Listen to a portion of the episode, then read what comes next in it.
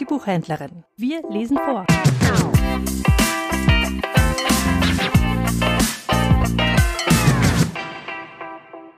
Selma Lagerlöf Wunderbare Reise des kleinen Nils Holgersson mit den Wildgänsen.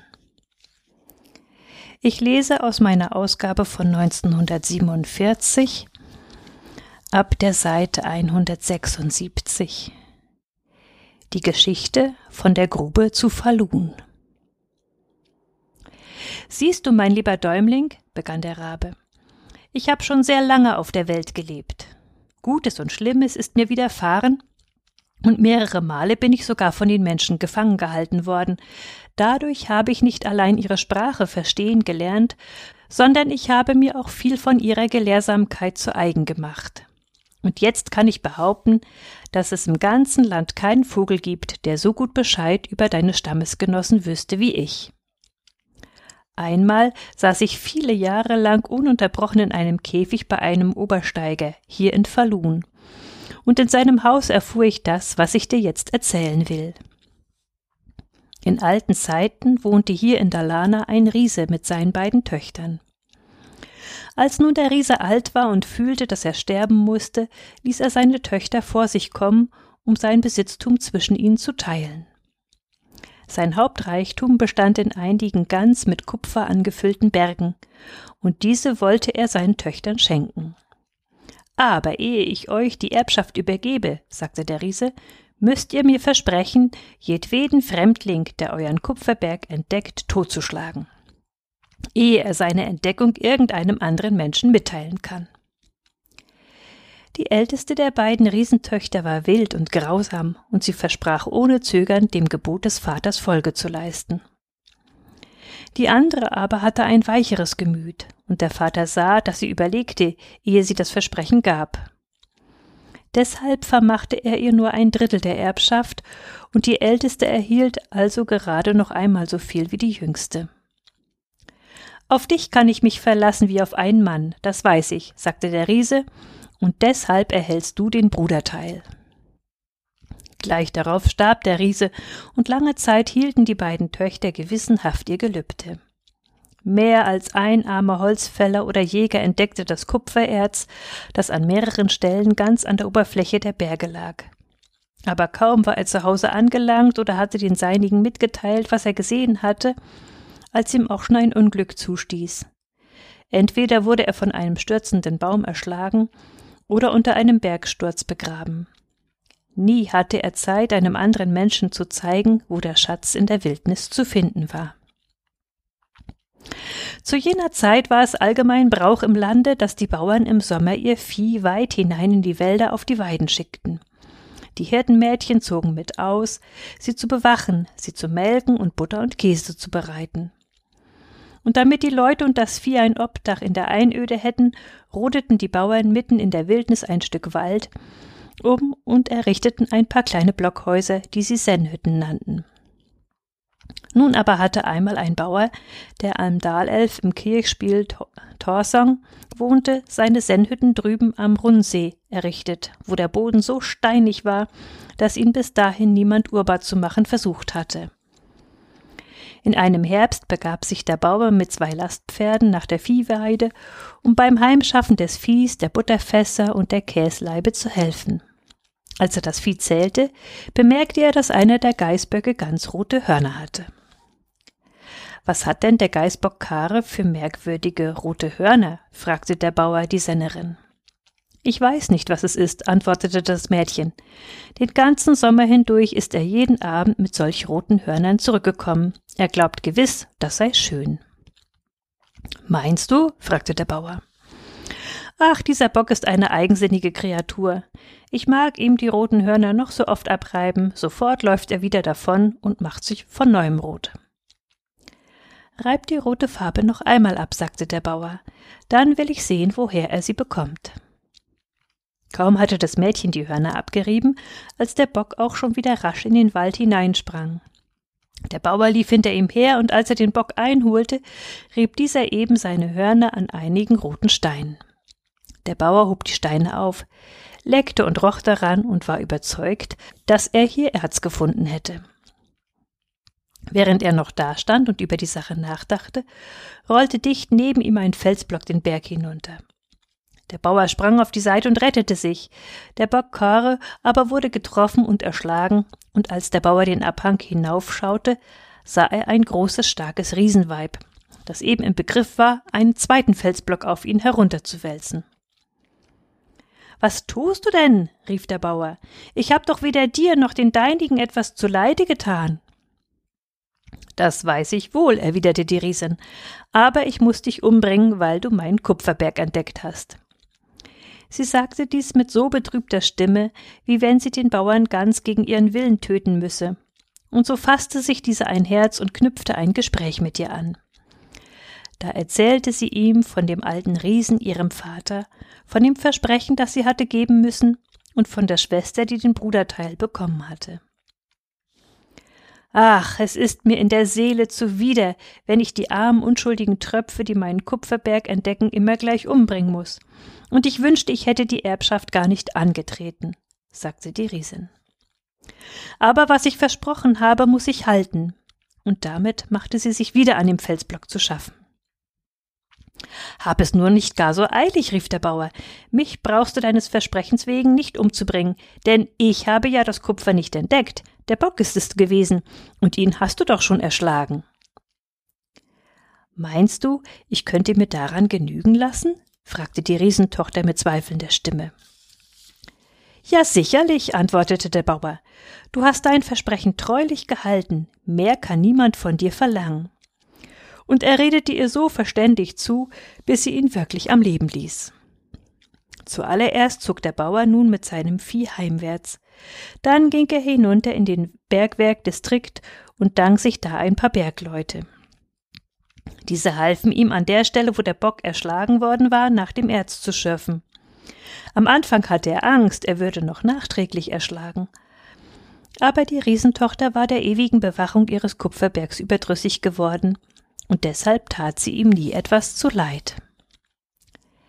Die Erzader, die der Bauer entdeckt hat, lief an der Oberfläche des Berges hin. Das Ausbrechen des Erzes war deshalb weder eine schwierige noch eine mühselige Arbeit. Der Bauer und die Knechte schleppten Holz aus dem Wald herbei, schichteten große Holzstöße auf dem Kupferberg auf und zündeten sie an. Von der Hitze zersprang das Gestein, und nun konnten sie leicht zu dem Erz gelangen. Hierauf läuterten sie das Erz so lange immer wieder in einem anderen Feuer, bis sie das reine Kupfer von allen Schlacken befreit hatten. In früheren Zeiten verwendeten die Leute noch viel mehr Kupfer zum täglichen Gebrauch als heutzutage.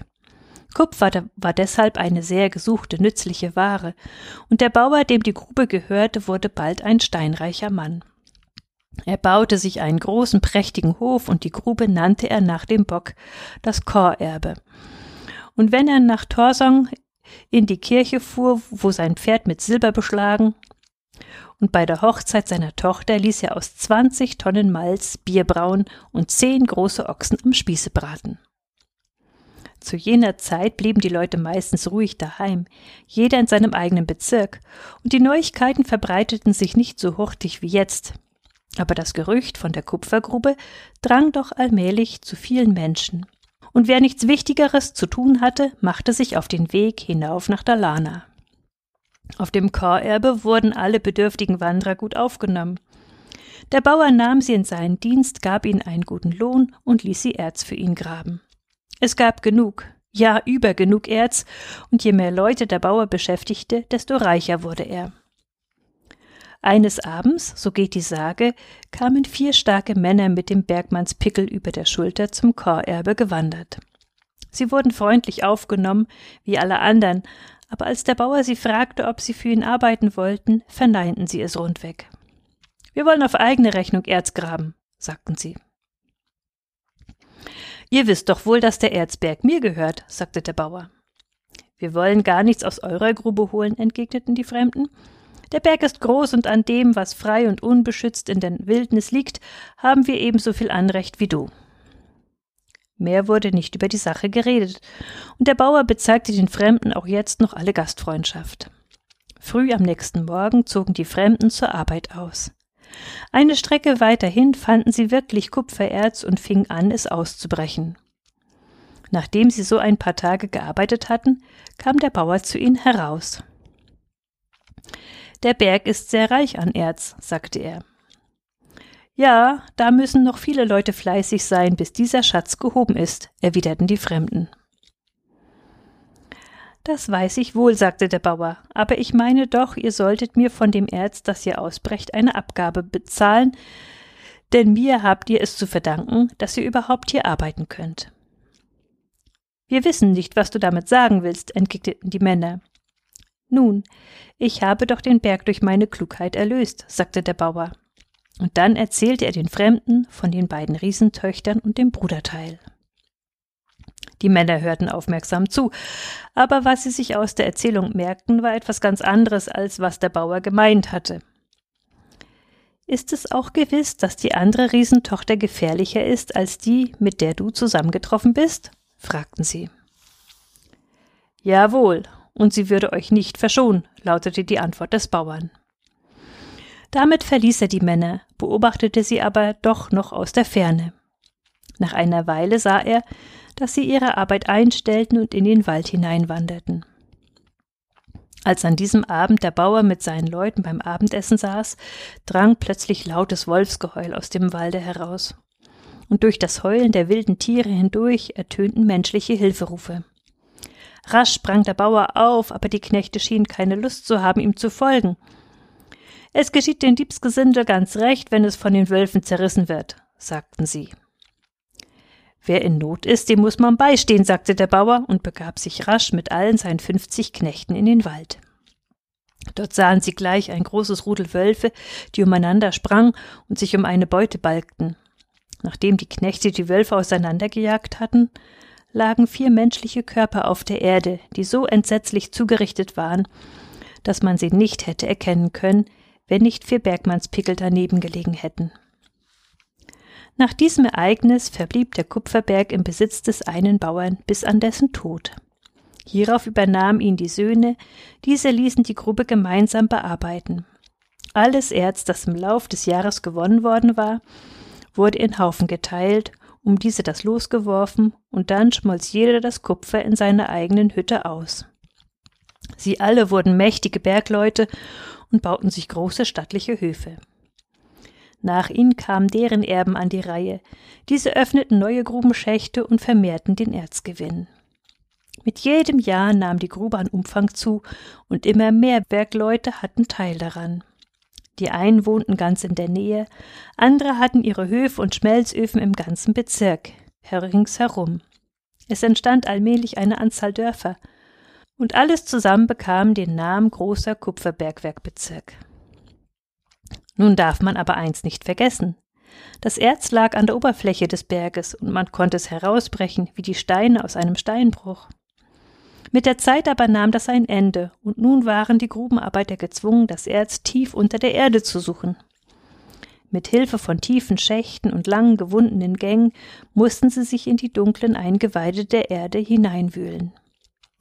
Dort ihre Minen legen und das Erz heraussprengen. Das Sprengen ist an und für sich ein sehr mühseliges und schweres Stück Arbeit, und sie wird noch beschwerlicher, weil der Rauch nicht abziehen kann. Dazu kommt dann noch das Herausschaffen des Erzes mit steilen Leitern. Je tiefer es ins Innere der Erde hineinging, desto gefährlicher war die Arbeit. Manchmal drangen reißende Wildwasser aus dem Winkel in die Grube hinein, manchmal stürzte die Decke über den Arbeiter zusammen. Dadurch war die Arbeit in der großen Grube schließlich so berüchtigt, dass sich niemand freiwillig dazu hergeben wollte. Nun bot man zum Tode verurteilten Verbrechern und vogelfreien Menschen, die den Wald unsicher machten, an, ihnen ihre Missetaten zu vergeben, wenn sie Grubenarbeiter in Falun werden wollten. Seit vielen, vielen Jahren hatte niemand mehr daran gedacht, den Bruderteil zu suchen. Aber unter den vogelfreien Männern, die zum großen Kupferberg kamen, gab es auch solche, die ein ordentliches Abenteuer mehr schätzten als ihr Leben. Und sie streiften oft im Wald umher, in der Hoffnung, den anderen Kupferberg, den Bruderteil, zu finden. Wie es allen denen, die suchten, erging, weiß niemand, aber eine Geschichte von ein paar Grubenarbeitern hat sich noch erhalten. Diese Arbeiter kamen eines Abends ganz spät zu ihrem Herrn und erzählten, sie hätten eine gewaltige Erzader im Walde entdeckt. Sie hätten den Weg bezeichnet und am nächsten Tag wollten sie ihrem Herrn die Ader zeigen. Aber der nächste Tag war ein Sonntag, und an diesem Tag wollte der Herr nicht in den Wald und Erz suchen. Stattdessen ging er mit allen seinen Leuten in die Kirche. Es war Winter, und die ganze Schar nahm ihren Weg über den Fapansee. Auf dem Hinweg ging alles gut, aber auf dem Rückweg gerieten jene beiden Männer in eine Wake und ertranken. Da begannen die Leute sich an die alte Sage von dem Bruderteil zu erinnern, und sie raunten einander zu, diese Männer seien ganz gewiss darauf gestorben. Um die Schwierigkeiten bei der Grubenarbeit nach Möglichkeit zu beheben, ließen die Bergwerkbesitzer erfahrene Bergleute aus dem Ausland kommen, und diese fremden Meister unterrichteten die Leute in Falun. Fahrkünste in die Grube zu bauen, mit denen man das Wasser herauspumpen und das Erz heraufwinden konnte. Die Fremden glaubten nicht so recht an die Sage von den Riesentöchtern, aber das wollten sie gerne glauben, dass sich irgendwo in der Nähe noch eine mächtige Erzader finden könnte. Und sie suchten auch eifrig danach. Eines Abends kam dann auch ein deutscher Obersteiger in das Gasthaus bei der Grube und sagte, er habe den Bruderteil gefunden. Aber der Gedanke an den großen Reichtum, den er jetzt gewinnen würde, machte ihn vollständig verwirrt und unzurechnungsfähig. An demselben Abend hielt er ein großes Gelage in dem Wirtshaus, er trank und tanzte und spielte, schließlich entstand Streit und Schlägerei, und der Deutsche wurde von einem seiner Saufkumpanen erstochen. Aus dem großen Kupferbergwerk wurde noch immer so viel Erz gebrochen, dass diese Grube für die reichste im ganzen Land galt. Sie war nicht allein für die nächste Umgebung eine Quelle unversiegbaren Reichtums, auch die Abgaben, die davon erhoben wurden, waren in schweren Zeiten eine große Hilfe für das schwedische Reich. Durch die Grube entstand nach und nach die Stadt Falun. Die Grube selbst galt für eine Merkwürdigkeit ersten Ranges und war so nutzbringend, dass selbst die Königin nach Falun zu reisen pflegte, um sie zu sehen. Ja, sie nannten sie geradezu das Glück und die Schatzkammer des Svea-Reiches. Einer der letzten, der den Bruderteil sah, war ein junger Faluner Bergmann aus einer vornehmen reichen Familie, der einen Hof und einen Schmelzofen in der Stadt besaß. Er wollte eine schöne Bauerntochter von Leksand heiraten, und so machte er sich auch eines Tages dorthin auf den Weg. Er brachte seine Werbung vor, sie aber sagte, wenn er sich nicht entschließen könnte, von Falun wegzuziehen, wolle sie ihn nicht heiraten. In Van Loon liege der Rauch aus den Schmelzöfen dick und drückend über der Stadt, und es werde ihr schon ganz schwer ums Herz, wenn sie nur daran denke. Der Bergmann hatte das Mädchen sehr lieb, und auf dem Rückweg war er tief betrübt. Er hatte von jeher in Falun gewohnt, und es war ihm noch nie der Gedanke gekommen, es könnte jemand schwer fallen, da zu leben. Als er sich aber jetzt der Stadt näherte, erstaunte er über die Maßen. Aus der großen Grubenöffnung, aus den hundert Schmelzöfen ringsum wallte ein schwarzer, beißender Schwefelrauch heraus und hüllte die ganze Stadt wie in einen Nebel ein. Der Rauch hinderte die Pflanzen am richtigen Wachstum. Kahl und öde lagen die Felder ringsumher. Überall sah der Bergmann von schwarzen Kohlenschuppen umgebene Schmelzöfen, aus denen die Flammen herausschlugen, und zwar nicht allein hier in der Stadt und in deren nächster Umgebung, sondern in der ganzen Umgegend bis Grücksbo, bei Bengtsarvet, bei Bengsgorden, bei Stenneset, bei Korsnes, in Wicker, selbst bis nach Aspeboda. Ja, nun verstand er es. Wer gewohnt war, im hellen Sonnenschein an den grünen Ufern des glänzenden Siljansees zu wohnen, der konnte hier unten nicht gedeihen. Der Anblick der Stadt stimmte ihn noch trauriger, als er schon vorher gewesen war. Er hatte keine Lust, gleich nach Hause zu gehen, sondern wich vom Weg ab und wanderte in den Wald hinein. Hier streifte er den ganzen Tag umher, ohne daran zu denken, wohin er ging. Gegen Abend stand er plötzlich vor einer Bergwand, die wie lauteres Gold glänzte, und als er näher hinsah, entdeckte er, dass der Glanz von einer großen Kupferader herrührte. Zuerst freute er sich über die Entdeckung, aber dann fiel ihm die Sage von dem Bruderteil ein, der schon so vielen zum Verderben gereicht hatte, und er erschrak im tiefsten Innern. Heute bin ich wirklich vom Unglück verfolgt, dachte er. Vielleicht muss ich nun auch noch das Leben lassen, weil ich den Reichtum hier entdeckt habe. Rasch wendete er sich ab und machte sich auf den Heimweg. Nach einer Weile begegnete er einer großen, starken Frau. Sie sah aus, als könnte sie die ehrfurchtgebietende Mutter eines Bergmanns sein, aber er konnte sich nicht erinnern, sie je gesehen zu haben. Ich möchte wohl wissen, was du im Walde vorgehabt hast, denn ich habe dich den ganzen Tag darin herumstreifen sehen, sagte die Frau. Ich habe mich nach einem Bauplatz umgesehen, denn das Mädchen, das ich liebe, will nicht in Falun wohnen, antwortete der Bergmann. Hast du nicht im Sinn, Erz aus dem Kupferberg zu brechen, den du vorhin entdeckt hast? Nein, ich muss die Grubenarbeit aufgeben, sonst bekomme ich das Mädchen, das ich liebe, nicht. Nun, dann halte dein Wort, und es wird dir nichts Böses widerfahren, sagte die Frau, und damit verließ sie ihn. Er aber beeilte sich, das zu verwirklichen, was er nur aus Not als Ausrede gesagt hatte. Er gab die Grubenarbeit auf und baute sich weit entfernt von Falun einen Hof. Da hatte sie, die er liebte, nichts mehr gegen seine Werbung. Sie wurde seine Frau und zog mit ihm. Damit endete die Erzählung des Raben. Der Junge hatte sich wirklich die ganze Zeit wach erhalten. Trotzdem aber hatte er sein Werkzeug nicht besonders fleißig gehandhabt. Nun, wie ging es dann später? fragte er, als der Rabe zu sprechen aufgehört hatte. Ach, seit jener Zeit ist es mit dem Kupfergewinn rückwärts gegangen. Die Stadt steht allerdings noch. Aber die alten Schmelzöfen sind nicht mehr da. Die ganze Gegend ist mit alten Bergmannshöfen übersät, aber die darin wohnen, müssen Land- und Forstwirtschaft betreiben. Die Faluner Grube ist nächstens erschöpft, und es wäre jetzt notwendiger als je, dass man den Bruderteil fände. Ob wohl dieser Bergmann, von dem du eben erzählt hast, der letzte gewesen ist, der ihn gesehen hat? fragte der Junge. Sobald du ein Loch in die Wand gehauen und mich befreit hast, werde ich dir sagen, wer dieser letzte gewesen ist, antwortete der Rabe. Der Junge fuhr zusammen und begann sein Stemmeisen wieder rascher zu handhaben. Es war ihm gewesen, als ob Bataki dies letzte in einem merkwürdig bedeutungsvollen Ton gesagt hätte, beinahe als ob er dem Jungen zu verstehen geben wollte, er selbst, der Rabe, habe die große Erzader gesehen. Mochte er wohl eine Absicht gehabt haben, als er ihm diese Geschichte erzählt hatte? Du bist gewiss viel in dieser Gegend umhergestreift, fragte der Junge, um etwas Näheres zu erfahren, und während du über die Berge und Wälder hingeschwebt bist, hast du gewiss allerlei gefunden. Allerdings, und ich könnte dir viel Merkwürdiges zeigen, wenn du nur erst mit dieser Arbeit fertig wärst, sagte der Rabe. Jetzt hackte der Junge mit einem Eifer drauf los, dass die Späne nur so flogen. Ganz gewiss hatte der Rabe den Bruderteil gefunden.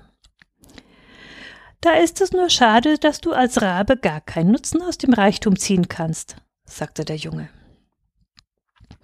Ich spreche jetzt nicht weiter über die Sache, bis ich sehe, ob du wirklich ein Loch zustande bringst, durch das ich hinausschlüpfen kann, entgegnete Bataki. Der Junge arbeitete und arbeitete. Schließlich wurde das Eisen ganz heiß in seiner Hand. Er glaubte die Absicht des Rabens zu erraten. Dieser konnte doch nicht selbst Erz ausbrechen, und da hatte er gewiss im Sinn, seine Entdeckung ihm Nils Holgersson zu vermachen. Das war das glaubwürdigste und natürlichste. Aber wenn der Junge dann das Geheimnis kannte, dann wüsste er, was er tat. Sobald er seine menschliche Gestalt wieder erlangt hätte, würde er hierher zurückkehren, den großen Reichtum zu heben. Und wenn er dann genug Geld erworben hätte, kaufte er das ganze Kirchspiel Westwemmernhög und baute sich da ein Schloss, so groß wie Witzköfle. Und eines schönen Tages lüde er dann den Häusler Holger Nilsson, und dessen Frau aufs Schloss ein. Wenn diese ankäme, stünde er auf der Freitreppe und sagte Bitte treten Sie ein und tun Sie, als ob Sie zu Hause wären. Sie erkannten ihn natürlich nicht, sondern fragten sich nur immer wieder, wer denn der feine Herr sei, der sie eingeladen habe. Und dann fragte der feine Herr Würden Sie nicht gerne auf so einem Schlosse wie dieses hier wohnen? Doch, das versteht sich schon von selbst, aber es ist nichts für uns, antworteten sie. Doch, doch, Sie sollen das Schloss hier an Zahlungsstatt bekommen für den großen weißen Gänserich, der im vorigen Jahr davongeflogen ist, antwortete dann der feine Herr. Der Junge bewegte sein Eisen immer hurtiger. Das zweite, wozu er sein Geld anwenden würde, wäre für das Gänsemädchen Orsa und Klein Matz ein neues Häuschen auf der Heide von Sunnabo zu bauen. Natürlich ein viel schöneres und größeres als das alte. Und dann wollte er den ganzen Torkan kaufen und dann. Jetzt muss ich deinen Fleiß tatsächlich loben, sagte der Rabe. Ich glaube, das Loch ist schon groß genug und der Rabe konnte sich wirklich hindurchzwängen. Der Junge folgte ihm, und da sah er Bataki ein paar Schritte entfernt auf einem Stein sitzen. Jetzt werde ich mein Versprechen halten, Däumling, begann Bataki im höchst feierlichen Ton, und dir sagen, dass ich selbst den Bruderteil gesehen habe. Aber ich möchte dir nicht raten, ihn zu suchen, denn ich habe mich viele Jahre lang abgemüht, bis ich ihn gefunden hatte. Ich dachte, du würdest mir zur Belohnung für meine Hilfe zeigen, wo er ist, sagte der Junge. Ach, Däumling, du musst doch schrecklich schläfrig gewesen sein, während ich von dem Bruderteil erzählte, sagte Bataki. Sonst könntest du so etwas nicht erwarten. Hast du denn nicht gehört, dass alle, die offenbaren wollten, wo der Bruderteil sich befände, das Leben eingebüßt haben? Nein, mein Freund, Bataki hat in seinem langen Leben gelernt, den Mund zu halten. Damit breitete Bataki seine Flügel aus und flog davon. Dicht neben der Schwefelküche schlief Mutter Akka, aber es dauerte eine gute Weile, bis der Junge zu ihr trat und sie weckte. Er war verstimmt und betrübt, weil er um den großen Reichtum gekommen war, und er hatte jetzt das Gefühl, als habe er nicht das geringste, worüber er sich freuen könnte.